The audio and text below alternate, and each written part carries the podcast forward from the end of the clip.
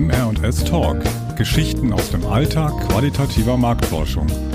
Verbindlich, persönlich, inspirierend.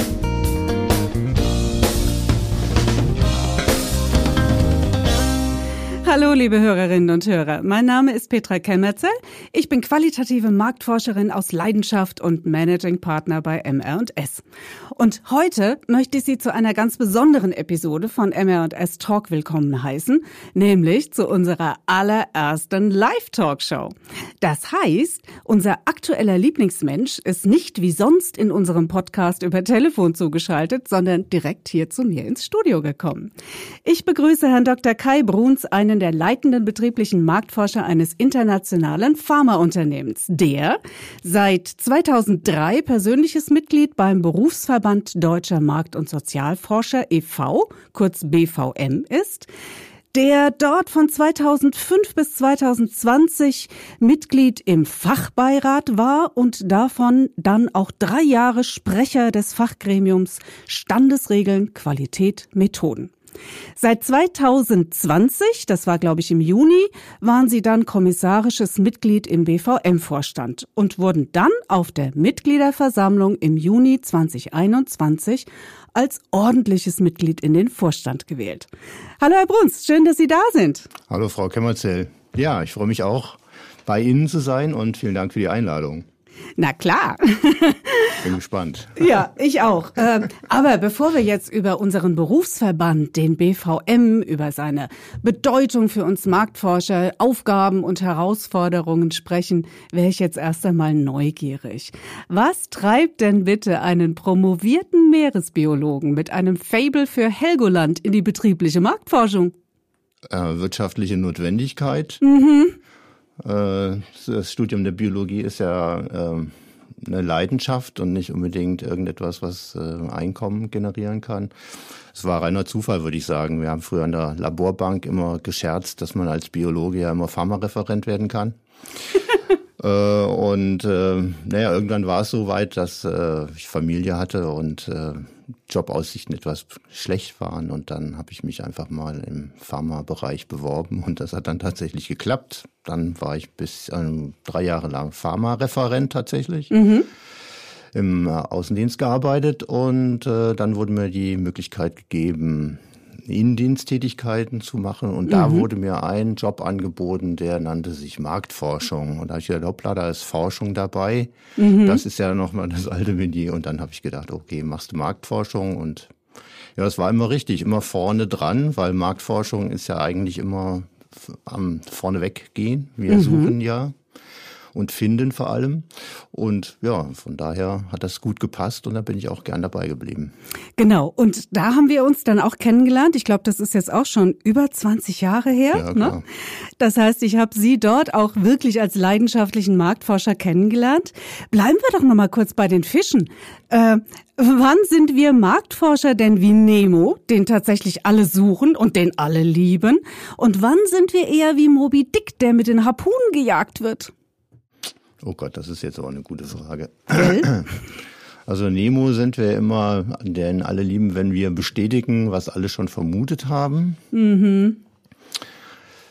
Äh, und Moby Dick sind wir eigentlich dann, wie wir gerade auch gesprochen haben, wenn wir äh, Meere durchflügt haben und haben in alle Ecken reingeschaut und stellen fest, also das, was sich die da oben auf dem Schiff fest äh, ein, haben einfallen lassen, ist nicht so unbedingt das, was wir am Meeresgrund gefunden haben. Und dann, ähm, naja, das ist, glaube ich, äh, so die, die Situation. Gut, kommen wir mal zu unserem heutigen Thema. Wir wollten über den Berufsverband BVM sprechen. Mhm. Und wenn man sich da so die Website anguckt, dann beschreibt sich der BVM selbst, ich zitiere mal, modern und zukunftsorientiert zum Vorteil seiner Mitglieder und der Branche.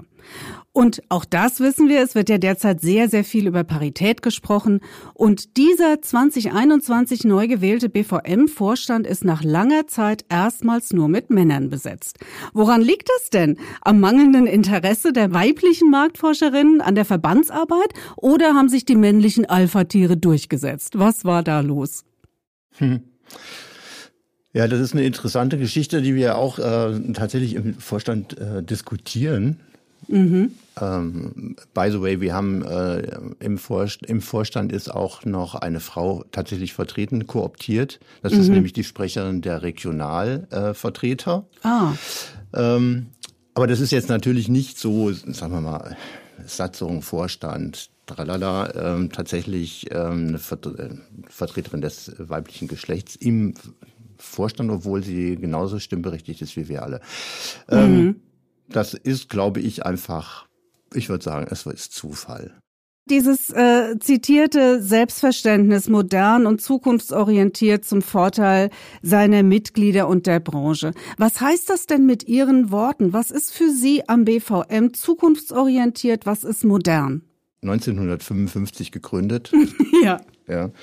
Das ist ein äh, sehr äh, traditioneller Verband, würde ich mal sagen. Er existiert ja schon, er existiert ja schon sehr lang. Ähm, ja, modern und zukunftsorientiert. Ich meine, die Branche selber, ähm, wenn sie nicht modern ist und zukunftsorientiert, dann äh, würde sie ja schon gar nicht mehr existieren. Das stimmt. Äh, von daher ähm, modern und zukunftsorientiert, jeder definiert das, glaube ich, so für sich selbst. Ich für meinen Teil sage, modern kann man ist eine Erscheinung. Aber zukunftsorientiert ist, dass wir uns halt tatsächlich versuchen, ähm, mit den neuesten Dingen, die die Branche treffen könnten, zu beschäftigen, mhm. sie zu finden und zu, zu identifizieren, zu beschreiben und das, was man da vielleicht auch in unsere Profession wieder reinbringen kann, dann auch reinzubringen, zu versuchen reinzubringen. Und mhm. unsere Mitglieder, und das finde ich ist eigentlich die wichtigere Aufgabe, so gut darüber zu informieren, dass sie wissen, was sie damit anfangen können. Mhm. Mhm. Also da mhm. kommen wir dann auf das Thema Weiterbildung. Auf einen Kongress, wo wir versuchen, immer die aktuellsten Themen, die gerade so brenn, am Brennen sind. Und tatsächlich mhm. haben wir es diesmal toll getroffen mit der Chat GPT, was gerade ja. so durch die Pressemeeting ging und der genau. Kongress eigentlich auch genau in diese Thematik reingestoßen hat. Ähm, ja, also das ist eigentlich so, mhm. wo ich die Zukunftsorientierung sehe. Ja, und auf den Bereich kommen wir auch später nochmal zu sprechen. Aber bleiben wir nochmal so ein bisschen am Anfang. Wo liegen denn für mich als Mitglied wirklich die Vorteile? Warum soll ich BVM-Mitglied bleiben? Was bringt einem der Verband? Ähm, was bringt ein eine Gewerkschaft? Äh, Mhm. Geht mir so gerade so gerade jetzt in den aktuellen Situationen so durch den Kopf. Äh, Verband, Gewerkschaft, warum äh, gibt sowas? Also mir als damals Mitglied mhm. hat es einfach als erstes gebracht Verbindung zu äh, Marktforschern außerhalb mhm. meines Fachgebiets. Mhm. Äh, ich hatte auf einmal einen Ansprechpartner, wo ich Fragen stellen konnte, weil ich habe ja, wie Sie ja wissen, äh, jetzt nicht BWL studiert oder mhm. Marktforschung gab es ja eigentlich als Thema so noch nicht. Ein bisschen Statistik schon und Mathe, klar, aber ansonsten Marktforschung, Psychologie, keine Ahnung. So, äh, damit hatte ich dann Ansprechpartner und da gab es jemand, der mir Hinweise, Ratschläge geben mhm. konnte oder auch mal das ein oder andere Training hatte angedeihen lassen tatsächlich. Mhm. Ähm, also das ist so etwas, was mir so den Rücken gestärkt hat das war für mich äh, als Einsteiger beim BVM so das, was es mir gebracht hat. Und wie ich schon angesprochen habe, also der Verband bringt mich ja auch immer wieder mit neuen Themen und den neuesten Dingen im Markt äh, in Verbindung. Und ich glaube, das ist eigentlich etwas, was jeder, der Profi ist oder mhm. Profi sein will, mhm. Mhm. Äh, essentiell ist. Und äh, ja. wenn ich ein Profi bin, dann bin ich auch zusammen mit anderen Profis und die finde ich halt in einem Verband. Mhm. Und deswegen ist es für mich fast unverständlich, warum dieser Verband, der jetzt aber tatsächlich 1200 oder irgendwas um den Dreh rum Mitglieder hat, ist ja schon ein großer Verband, warum der nicht 10.000 Mitglieder hat. Mhm. Mhm. Weil mhm. Profis sollten sich ja immer zusammenschließen. Und ich kenne das von, ich bin immer noch im Mikrobiologenverband äh, natürlich auch drin. Ähm, der ist deutlich größer. Ich muss also tatsächlich sagen, also ähm, da könnte man tatsächlich, also wir versuchen auch tatsächlich mehr draus zu machen. Aber wie gesagt, mhm. auch meine Frage an meine Marktforschungskollegen mhm. draußen in Deutschland, in der Schweiz und in Österreich. Mhm. Warum scheut ihr den Beitrag? Gute Frage. Gucken wir uns doch einfach mal die Leistungsbeschreibung des BVM an, denn hier sehen wir ja auch verschiedene Themenbereiche äh, und da können wir ja mal auf ein paar einzelne Themenbereiche ein bisschen genauer gucken. Äh, wenn wir mal anfangen mit äh, dem Themenbereich umfassende Informationen zu Branche und Profession. Das ist ja auch das, was Sie angesprochen haben, ja. ne? dass ich hier Gleichgesinnte finde, aber auch Leute aus anderen Branchen, mit denen ich mich vernetzen kann und so dann auch mal über meinen eigenen Tellerrand, ja. äh, also für Sie als betrieblicher Marktforscher, für mich natürlich als Institutsmarktforscherin auch zu gucken, was machen die anderen da draußen, was kann ich von den anderen lernen. Ja, auch branchenübergreifend. Ja, also, eben. Ja, also Automotive und Pharma und Banken, also genau. da gibt's ja tolle Erkenntnisse, die man da auf einmal gewinnen kann. Richtig, richtig. Und so ein, äh, ich weiß nicht, ob man das sagen darf, so ein Dinosaurier im Leistungskatalog des BVM ist ja unser BVM-Handbuch. Ne? Das ja. ist ja das Nachschlagewerk der Marktforschungsbranche und ich glaube bis heute immer noch die bekannteste Publikation. Was genau steht denn da drin und was macht denn dieses Handbuch auch im digitalen Zeitalter noch immer unverzichtbar? Also ich muss jetzt tatsächlich korrigieren, Frau Okay. Also das Handbuch ist jetzt das Jahrbuch geworden. Ja, stimmt, da haben Sie recht. Jahr. Sehen Und Sie? es hat sich auch etwas geändert. Also es, ich stimme zu, es ist wohl sowas wie ein Dinosaurier. Mhm. Es ist auch so ein tragendes Element im BVM mhm. oder für den Verband. Mhm. Äh, aber das Erscheinungsbild und das Auftreten insgesamt hat sich, glaube ich, geändert. Ja, das stimmt. Also was es ja bietet, also vom äh, Handbuch ausgehend, ist erstmal, dass es äh, allen, die jemanden suchen, der Marktforschung kann oder in dem Bereich sich als Profi sieht, mhm. Äh, auf jeden Fall eine gute Auswahl, sagen wir mal. Also diejenigen, die bereit waren, eine Anzeige zu bezahlen, mhm. darin finden kann und kann auch nachlesen, wie das Leistungsspektrum ist, was diejenigen anbieten. Und man kann auch die Online-Version aussuchen, da, äh, auswählen äh, beim BVM, also nur mal zu sagen, www.bvm.org äh, ist die Adresse. Da kann man nachschauen und dann kann man auch eingeben, ich will suche qualitative Marktforschung mhm. zum Beispiel, ja, und dann ratter, ratter, ratter kriegt man eine Auswahl. Das ist das eine und das ist ein ganz wichtiger Punkt.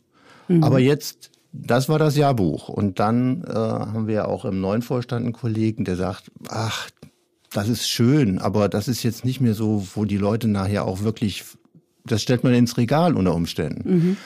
Äh, ich habe eine andere Idee, wir sollten das ein bisschen mit redaktionellem äh, füllen. Also mal ein paar interessante Artikel, ähm, wir sind ja jetzt mit der ersten Ausgabe rausgekommen zum letzten Kongress, ähm, also Köpfe der Marktforschung, ja. Also wer sind da so ein paar mhm. wichtige äh, Leuchttürme in mhm. der deutschen Marktforschung? Die sind dann genannt, beschrieben, die haben auch von sich aus ein bisschen etwas erzählt. Also man hat es ein bisschen ähm, aufgefrischt und hat es angereichert mit, äh, ich würde sagen, ganz interessanten Artikeln. Man sollte sich das mhm. tatsächlich nochmal vornehmen mhm. und auch nochmal drin lesen weil auch das Jahrbuch genau zum Kongress erscheint, weil es eben dann auch so Aspekte des Kongresses mit mhm. aufnimmt. Mhm. Äh, mhm. Referenten haben dann nochmal einen Artikel geschrieben, ähm, die Keynote-Speaker haben nochmal eine Zusammenfassung ihrer Keynote-Speech dann äh, dort abgedruckt. Also das ist ein ganz interessantes und ganz tolles äh, Teil tatsächlich. Ich habe es zu Hause liegen. Ich habe auch mhm. tatsächlich diesmal in diesem Hand Handbuch, also Jahrbuch, äh, gelesen, also richtig gelesen. Und das war, hat richtig Spaß gemacht. Also es ist weitaus mehr, hat sich weiterentwickelt absolut, von einem absolut. einfachen Listing ja. von Instituten ja, genau, und Ansprechpartnern genau. hin zu auch. Zu einem Jahresbegleiter. Ja, zu einem ja, Begleiter. Also, mhm. Mhm. Das ist schön. Ähm, aus dem Themenbereich Informationen gibt's noch einen weiteren BVM-Service, den ich besonders wichtig fand oder immer noch finde. Das war auch äh, größtenteils für uns die Motivation, BVM-Mitglied zu werden, äh, weil es dort eben diesen Expertenservice Datenschutz und Standesregeln gibt. Mhm. Das heißt, hier kriegen wir Mitglieder Expertenwissen zu den Richtlinien und Qualitätsstandards der Marktforschung vermittelt. Aber lassen Sie mich das noch mal kurz ein bisschen kritischer hinterfragen. Wer sind denn diese Experten, die mir in Konzeption, Durchführung von Marktforsch Marktforschungsstudien äh, mit Rat und Tat zur Seite stehen und äh, Warum brauche ich das überhaupt? Ja, weil ich habe doch die Datenschutzgrundverordnung, da habe ich doch einen rechtssicheren Raum. Warum also noch zusätzliche Standesregeln, die mir dann ein Experte vermitteln muss? Naja, das ist ja wie, im, wie immer im deutschen Leben, sage ich mal. Ähm, also einmal die Kolleginnen und Kollegen, die da äh, in dem Expertenrat sind. Ähm, das ist jetzt nicht Leute, die am Telefon sitzen, bestimmt worden sind vom BVM und auf Anrufe warten, mhm. sondern das ist, äh, funktioniert ja in der Regel eher so, dass man eine Anfrage an den BVM hat mhm. und dann wird diese Frage weitergeleitet an an Kolleginnen und Kollegen, von denen man weiß, die kennen sich da super mhm, aus. Mhm, ja? Mhm, mhm, also entweder ist es die äh, Rechtsanwaltskanzlei, wenn es eine absolute Rechtsfrage ist, mhm. sehr eindeutig, oder man hat eben andere Experten, die, äh, keine Ahnung, zu Panelfragen, was auch immer es ist. Mhm. Dann wird schon mal geguckt, wer kann da die Auskunft geben. Der guckt sich die, oder diejenige guckt sich dann die Frage an und sagt, äh, nee, ich weiß ich jetzt auch nicht so genau, reich mal weiter. Mhm. Es wird aber schon geguckt, dass man dann tatsächlich auch eine, Ex, eine Expertise hat, ja, mhm. und dann auch eine mhm. wirklich tiefgehende Antwort geben kann. Mhm. Das ist schon mal so der Anspruch, den wir haben. Mhm. Äh, mhm. was war die andere Frage nochmal? Naja, warum brauche ich jetzt so, äh, in Sachen Datenschutz naja, noch etwas, ja, ja. was über die DSGVO hinausgeht? Natürlich, unsere Standesregeln sind noch viel rigider im äh, Informationsschutz, ja, im Identitätsschutz unserer äh, Probanden, wie das immer so da, schön das heißt. Das war ja das mit dem Deutschland, ja. ja also genau. warum brauchen denn viele Leute einen Steuerberater? Mhm. Das wäre meine Rückfrage. Also das, was mich, äh, also die, man hat sich ja bemüht, ähm, die Verordnung entsprechend, glaube ich, zu formulieren, aber es fällt halt doch sehr schwer, dem einen oder anderen, also sagen wir mal als Otto Normalverbraucher von juristischen Ausführungen zu folgen. Mhm. Mhm. Äh, manchmal auch bei dem, was beschrieben wurde, ist, die Konsequenzen vorherzusagen oder mhm. äh, antizipieren. Von daher äh, ist es immer mal ganz gut, wenn man einen Sparringpartner hat, denke ich mhm. mal. Mhm. Also von daher ähm, glaube ich, bleib, kommt mit jeder Verordnung immer ein Begleittext äh, einher, der dann einem die äh, Erläuterungen gibt, so wie es mhm. ja in der Juristerei ja auch ist. Da genau. sind ja eigentlich die Begleitbände dicker als die äh. Gesetzesbücher als solches. Eine weitere Motivation, Mitglied zu werden, ist natürlich das Thema Fortbildung, ne? die mhm. der BVM ja auch anbietet für die Mitglieder. Hier, finde ich, haben sie einen ganz tollen Slogan gefunden. Wir machen sie schlauer. Ja. das heißt, das gilt nicht nur für Seminarangebote. Versprochen wird auch ein zusätzlicher Raum für Fachkommunikation und Networking. Äh, was verbirgt sich denn darunter? Also welche Zusatzveranstaltungen sind damit gemeint? Also ich gehe mal stark davon aus, dass wir da auf die Regionalabende auch abzielen mit der äh, ja. Merkung, Anmerkung. Mhm. Äh, das ist ja auch ein, äh, ein äh, Element des BVM, der mhm. zwar seinen Sitz in Berlin hat, aber doch in fast jedem Bundesland eine sogenannte Regionalgruppe. Das heißt, das sind mindestens zwei engagierte Kolleginnen und Kollegen, die regelmäßig Veranstaltungen organisieren, mhm. damit Marktforscher aus der Region mhm äh, zusammenkommen können, können sich an der Veranstaltung beteiligen, können zuhören, haben ein bisschen Networking-Gelegenheit, also netter Marktforscherabend. Mhm äh, dient des Austausch, dem Austausch dient der Werbung für den BVM, mhm. der Mitgliederakquise natürlich auch, aber eigentlich ist es so etwas, gibt uns Gelegenheit, wir könnten uns oder haben uns ja auch schon mal mhm. äh, beim Regionalabend hier in Frankfurt getroffen für mhm. die Rhein-Main-Region. Also das ist so äh, etwas Networking auf jeden Fall, kann man mhm. regelmäßig mhm. haben als Marktforscher, muss man nur gucken, dass man beim BVM auf der Verteilerliste ist und wird regelmäßig eingeladen. Genau. Und das Besondere Besondere an diesen Regionalabenden ist, äh, also wenn ich das richtig sehe, ist es ja auch die einzige Veranstaltungsreihe, die auch offen ist für Nichtmitglieder. Genau, deswegen sagte ne? ich ja Mitgliederwerbung äh, eigentlich auch. Mhm. Ja, das soll natürlich auch den äh, BVM bekannt machen. Ich, so fing das, glaube ich, auch ursprünglich mal mhm. an vor vielen, vielen, mhm. vielen Jahren. Da mhm. war ich noch gar nicht dabei. Ähm, ja, genau, das ist so ähm, eine Veranstaltung, die offen ist für alle Interessierten. Mhm. Also da können auch gerne Marketing-Kollegen äh, kommen, so wie ja. die Marktforscher ja auch im Marketing-Club nicht unwillkommen sind. Genau. Ja. Ein Punkt würde ich noch mal gerne darauf zurückkommen. Sie haben es schon angesprochen, der BVM hat 1200 Mitglieder und Sie fragen sich, warum es nicht 10.000 sind. Ja, nicht nur ähm, ich. Das kann es nicht vielleicht auch damit zusammenhängen, dass auch das vielleicht ein typisch deutsches Problem, äh, es ja nicht der einzige Verband im In- und Ausland ist, der sich mit Forschungsstandards mhm. und Standesregeln und so weiter beschäftigt. Ne? Äh, also hier in Deutschland äh, sicherlich auch weit, ganz, ganz weit ganz vorne, vorne äh, der ADM, ja. Ah, okay. Ähm, ja. ja, der ja, wenn ich hier mal seine Webseite zitiere, federführender Verband für datenbasierte Analyse von Markt und Gesellschaft ist, ja, äh, in dem Unternehmen mit Sitz in Deutschland Mitglied werden können, die, und ich zitiere weiter, wissenschaftliche Markt-, Meinungs- und Sozialforschung betreiben. Mhm. So, wie entscheide ich mich? Muss ich in beiden Verbänden Mitglied sein oder ist das ein Konkurrenzbetrieb? Ist das eine Synergie? Was, was sich ergänzt? Wie schätzen Sie das ein? Gut, ich bin jetzt betrieblicher Marktforscher und ich bin kein Institutsmarktforscher. Sie sind Institutsmarktforscher. Jupp. Genau. Äh, der ADM äh, hat in seinem äh, Label stehen, wie Sie gesagt haben, Institut.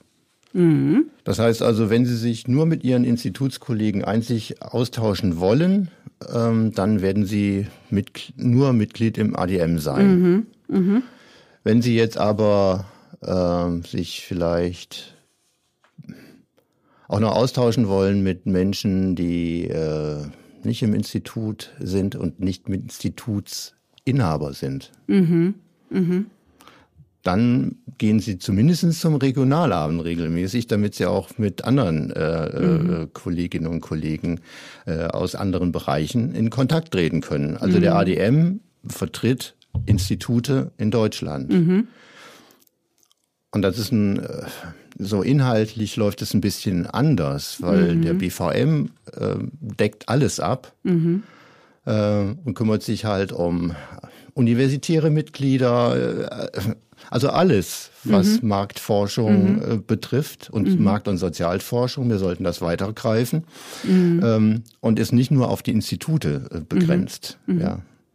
Stimmt, das ist also, ein wichtiger ist und guter wichtig. Unterschied. Genau, also mhm. ADM super, ist auch gut, wenn man da Mitglied ist als Institut. Ähm, aber das ist halt nur Institute. Mhm. Und wenn, wenn man wissen will, was machen die anderen mhm. und wie, was läuft dann eigentlich in der betrieblichen Marktforschung, weil mit denen muss ich jeden Tag telefonieren. ja. Was geht denn da gerade ab?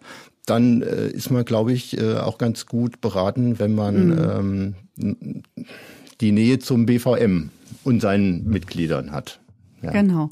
Und im Ausland haben wir ja die ESOMAR, ne? Und ja. die hat sich von der ehemals äh, rein europäischen Community für Marktforschung wirklich zum weltweit agierenden Berufsverband entwickelt und hat ja ähnlich wie der BVM natürlich auch ein Standardwerk für Standesregeln. Auch hier treffen betriebliche und Institutsmarktforscher ja. aufeinander. Es gibt Regionalveranstaltungen. Ist es einfach äh, der BVM international oder wo sehen Sie hier Anknüpfungspunkte, Synergien? Oh, ähm, ja, also ISOMA ist, ähm, sagen wir mal, die, äh, naja, die, die europäische übergeordnete Organisation und verbindet uns Marktforscher in Deutschland mit den mhm. Marktforschern oder kann uns verbinden mit den Marktforschern in Frankreich. Ja, inzwischen äh, aber natürlich weltweit, ne? weltweit, mit einem großen genau. Leider Schwerpunkt jetzt auch, auch Kongresse Asien. In, in, in, Asien genau. und sowas, wo wir dann leider nicht mehr hinreisen können, wenn wir das denn könnten, äh, wollten. Ähm, also das ist eher so für mich der Isomar mm. oder der Isomar. Ähm, der, der, der Anknüpfungspunkt äh, mhm. in, in, ins Ausland tatsächlich. Mhm. Und wir mhm. sind ja auch ein wenig verbunden und wir haben dann ja auch Vertreter, die im ESOMAR ähm, auch vom BVM mhm. ähm, dort im Board äh, aktiv sind. Also Verbindungen gibt es da. Mhm. Ähm, ob, wie eng es ist, ja, ist ja auch die Frage, ob es wirklich eng sein muss. Ne? Aber eine Zusammenarbeit in puncto Standesregeln, weil unsere ja, Branche internationalisiert sich ja Richtig. auch zunehmend. Ja, ne? Ja. Und ich kann nicht einfach nur noch auf meine nee, nee. Standesregeln in Deutschland gucken. Ich muss auch, wenn ich international forsche, äh, auch Richtig. wissen, was darf ich in Amerika, was darf ich in Osteuropa, was darf genau, ich in genau, Italien. Genau, genau. Der Isomar spiegelt das ja auch zurück und er, er, er, er, nimmt ja dann auch ähm, Kontakt mit uns auf, also ADM. Mhm. BVM. Mhm. Es gibt mhm. ja neben unseren Verbänden ja auch noch weitere mhm. äh, mhm. Verbände in Deutschland, mhm. ähm, die ähm, dann auch angesprochen werden und dann auch mit berücksichtigt werden in diesen ESOMAR-Richtlinien, die so ein bisschen äh, kann, teilweise etwas generischer dann sind, weil sie eben umfassender sind ja. Ja, und alles überblicken, die ganze Welt sozusagen. Äh, aber auf jeden Fall ähm, die Aspekte aus Deutschland auch, genauso wie die aus Frankreich oder Schweiz oder sowas, berücksichtigen. Mhm. Ja, ja. Ja, kommen wir zum Branchenhighlight. Äh, und das ist für den BVM natürlich der jährlich veranstaltete Kongress der deutschen Marktforschung. Und 2023 findet er am 14. Juni in Frankfurt statt und trägt den schönen Titel Daten über Daten und kein Ende. Wie Research Analytics Überblick und Orientierung schafft. Was erwartet mich denn auf diesem Kongress? Warum sollte ich mich unbedingt anmelden? Können Sie schon über ein paar Highlights plaudern? naja, Highlights kann ich natürlich eigentlich, kann man immer plaudern. Ähm, also wie ich ja anfangs schon mal gesagt hatte, ähm, das ist so diesmal den Nagel auf den Kopf getroffen, glaube mhm. ich. Weil das, was wir ansprechen wollten, war ja auch äh, so Key Eye, also künstliche mhm. Intelligenz, ja, mhm. hoch und runter ist ja jetzt nun wirklich tatsächlich in aller Munde und jeder äh, versucht jetzt mit künstlicher Intelligenz Gedichte zu schreiben, zu schreiben und, und all diese Dinge. Äh, und das ist halt halt insgesamt ja ist es ein großes Thema für die Marktforschung. Ihr, ja. Ich erinnere an den letzten Podcast. Genau, da haben wir uns ja auch genau, mit ChatGPT genau, genau, beschäftigt. Genau, genau. Und das war ja Richtig. ganz, ganz äh, eine tolle Sache. Das gilt es eigentlich auch aufzugreifen. Ja, mhm. also wir wollen ja zukunftsorientiert sein und das ist die Zukunft, mhm. ähm, sehr mhm. nahe Zukunft. Mhm. Ja, und das ist eigentlich jetzt ähm, dieses Thema wollen wir halt gerne gut mit abdecken mhm. und haben dann halt auch äh, Kolleginnen, Referenten, Referentinnen eingeladen, die uns zu diesem Thema halt, äh, sagen wir mal, ein bisschen die Augen öffnen können, vielleicht auch ein bisschen herausfordern können. Also die Frau Gaddaib, die ist ja nun schon sehr lange und hat auch sehr früh angefangen mit äh, Online-Marktforschung und all diesen Sachen. Also die ist ja schon sehr lange in dem Markt und äh, die als Keynote-Speakerin zu haben, ist auch eine sehr interessante Sache, weil sie hat so einen weiten Überblick über all das, was passiert ist und was passieren kann. Fand ich sehr spannend. Dann mhm. haben wir ja noch die Frau ähm, Kubeka. Mhm. Äh, und äh, die arbeitet sich, glaube ich, teilweise auch ein bisschen an ChatGPT ab. Ja. Also sie ist eine äh, Befürworterin, aber auch Warnerin. Mhm. Ja, also das mhm. Key Eye hat ja nicht nur positive Aspekte.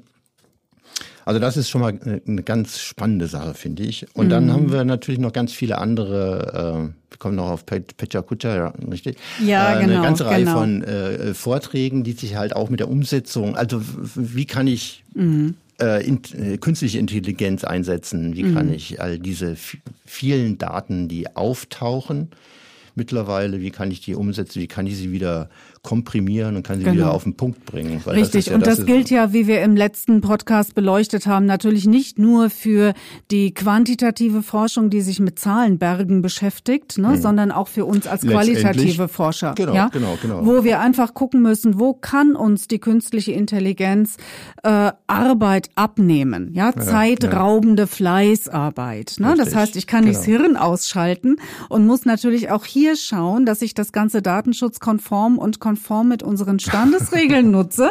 Ja, ja, ja auch klar, das logisch. ist natürlich ein Thema, um das ich mich nicht drum rumdrücken kann. Ne? Ich kann nicht einfach meine Ergebnisse äh, bei Nennung von Ross und Reitern, ja, mhm. Kunden, Produkte, Präparate, das kann ich nicht alles einfach ungefiltert in äh, ChatGPT eingeben und sagen, jetzt fass mir das mal zusammen.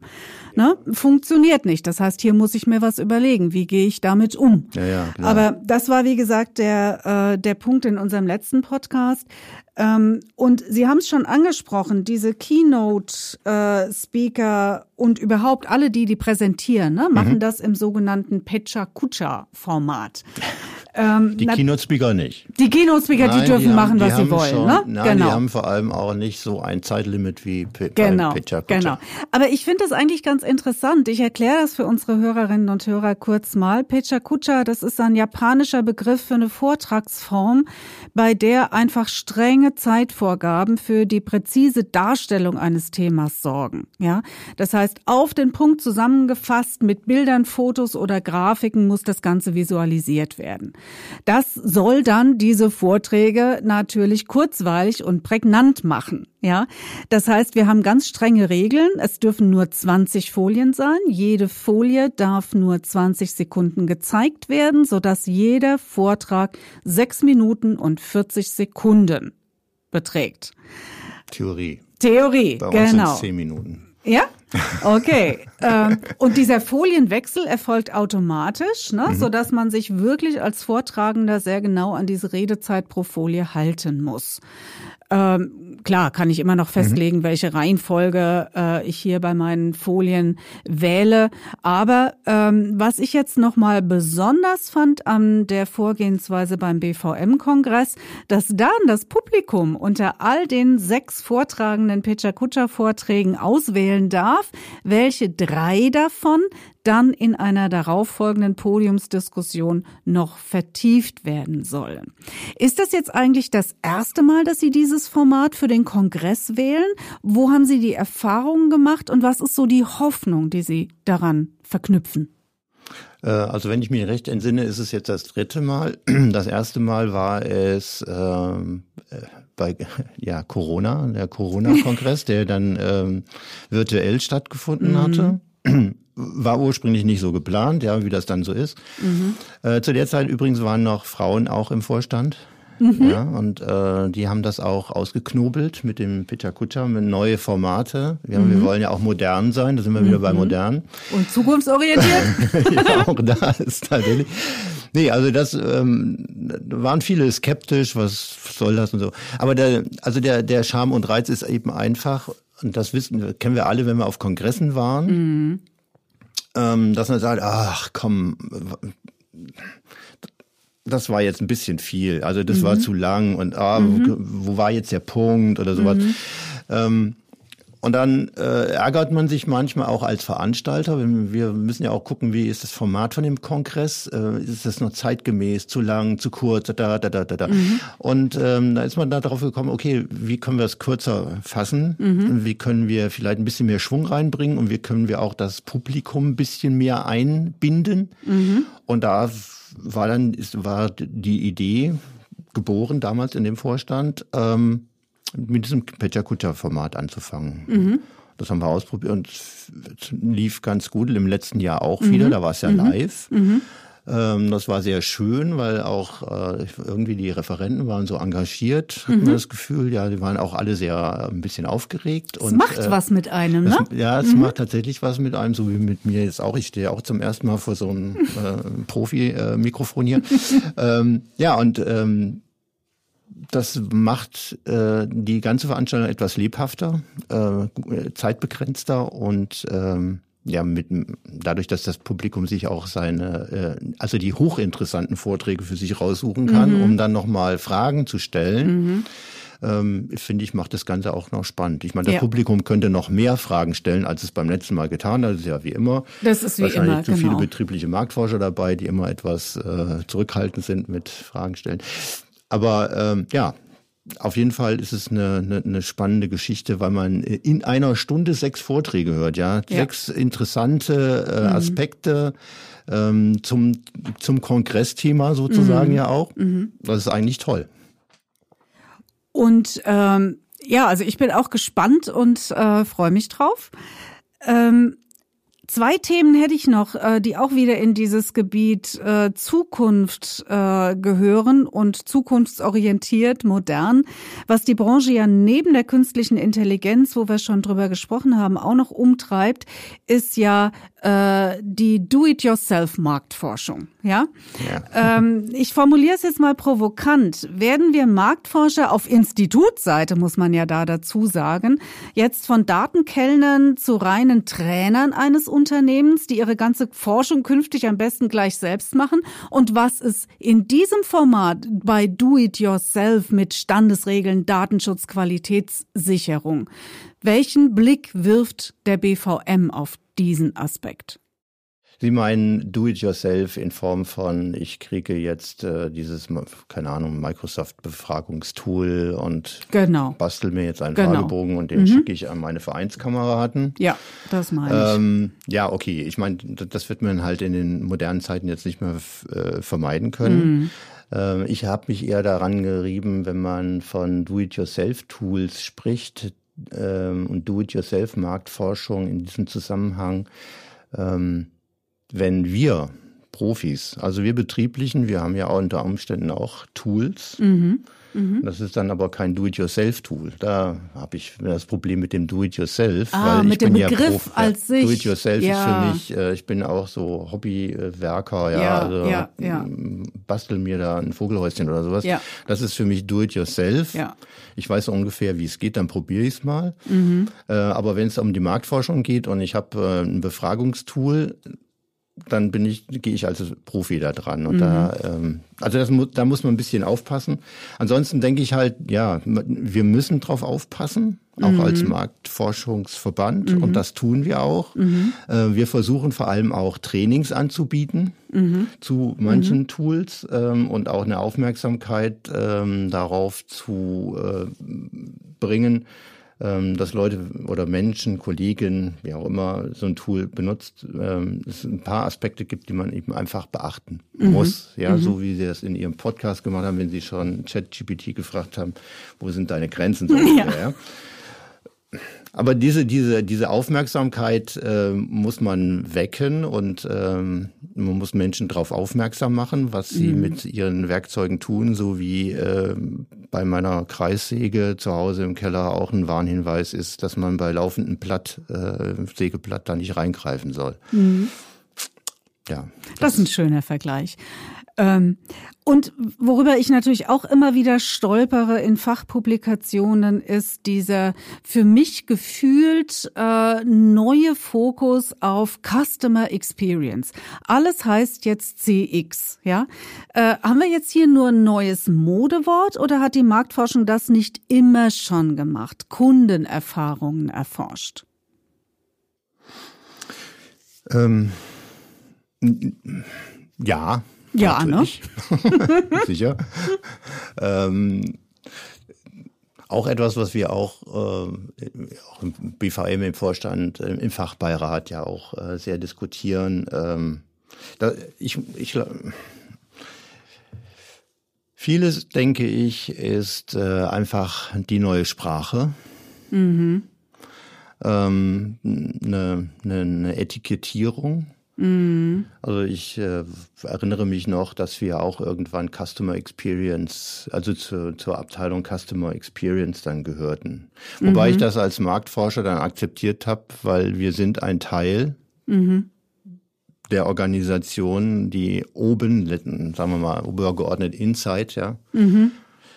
zum Customer Experience vermitteln, mhm. zur mhm. Geschäftsführung beitragen. In dem Zusammenhang, okay, wenn man dann sagt, aber ich mache hier Customer Experience, Marktforschung oder wie auch immer man, dann ist es für mich einfach nur eher in Richtung Schlagworte, würde ich mal sagen. Mhm, mh, mh, also mh. wir sind das Problem, was wir allerdings dann auch haben als Verband, wenn wir sagen, wir sind äh, Verband der äh, Sozial- und Marktforscher, mhm. dann sprechen wir keine äh, CX Leut, mhm.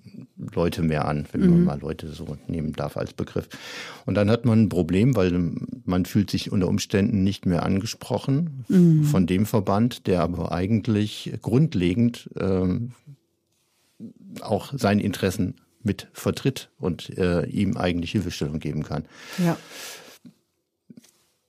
Das ist so, wie ich das beobachte und betrachte. Mhm. Ähm, da gibt es aber viele Meinungen zu und mhm. ähm, wir wissen ja auch, dass manche sich hinstellen und sagen, ja, okay, also das ist was ganz Besonderes, das ist einzigartig. Ähm, und das ist CX. Mhm. Aber ich bin so wie Sie auch immer äh, an der Frage, ja, aber was steckt denn hinter dieser Worthülse? Ne? Und was und macht ihr jetzt wirklich anders? Ja, genau. Ne? Genau. Ja. Aber gut, das ist eine, das ist was ähm, Modeworte und Hypes äh, davon bleibt natürlich keine Branche verschont und auch genau. nicht die unsere. Aber jetzt sind wir ein bisschen abgekommen ja. von unserem Thema und müssen jetzt hier auch mal langsam zum Ende kommen. Gibt es denn rund um die Verbandsarbeit des BVM noch irgendeinen Aspekt, den wir nicht angesprochen haben? Also sei es jetzt Erwartungen an Vorstand, Erwartungen an die Mitglieder, irgendetwas, was Sie gerne noch loswerden würden? Naja, das hatte ich, glaube ich, schon eingangs gesagt. Ich wundere mich, warum wir so wenig Mitglieder sind im Verband. Mhm. Ähm, da ist, kann ich eigentlich nur sagen, ähm, nochmal nachschauen, nochmal beim BVM vorbeischauen, mhm. äh, gerne auch äh, das Geld in die Hand nehmen und nach Frankfurt auf den Kongress kommen mhm. und sich äh, dem BVM so wie er sich darstellt, mal mitzunehmen, mal anzuschauen. Vielleicht auch mal ein paar äh, Kolleginnen und Kollegen aus der Verbandsarbeit kennenlernen. Mhm. Da sind ja auch Vertreter da vom Fachbeirat, mhm. der Vorstand wird natürlich auch äh, da sein. Also genau. Und sich vor allem dort auch mit äh, Kolleginnen und Kollegen auszutauschen. Das ist ja der Kongress, ja. Das ist der Marktforschungskongress weiterhin in Deutschland, auch wenn ja. es noch viele andere Veranstaltungen gibt. Aber wenn man sich mit der Zukunft auseinandersetzen will, dann geht man, glaube ich, auf einen BVM-Kongress, wenn man bei Marktforschung mitreden will. Wunderbar. Das ist doch ein wunderbares Schlusswort. Ähm, ich darf mich ganz, ganz herzlich für das Gespräch bedanken und hoffe, es hat Ihnen genauso viel Spaß gemacht wie mir. Ja, ungemein Spaß hat das gemacht. Vielen Dank. Ja, Danke sehr, für die Einladung. Sehr, sehr gerne. Und wenn Sie, liebe Hörerinnen und Hörer, nach diesen vielen Einblicken, die uns Herr Bruns heute gegeben hat, jetzt wirklich mal aktiv werden wollen und auch mehr über den BVM wissen möchten, dann schauen Sie bitte in die Show Notes. Dort verlinke ich natürlich auch die BVM-Website. Und wenn Sie mehr über mich oder MRS erfahren möchten, dann finden Sie dort natürlich auch meine Kontaktdaten. Äh, und ich bedanke mich fürs Zuhören, freue mich auf Feedback, gerne per E-Mail. Auch diese Adresse finden Sie in den Show Notes und darf mich nochmals ganz, ganz herzlich bedanken. Die nächste Episode von MRS Talk wird für Ende Mai geplant und dann werden Sie hier an dieser Stelle auch meine liebe Kollegin Frau Schaffranitz wieder hören. Also, bis dahin. Tschüss. Das war unsere heutige Episode von MRS Talk.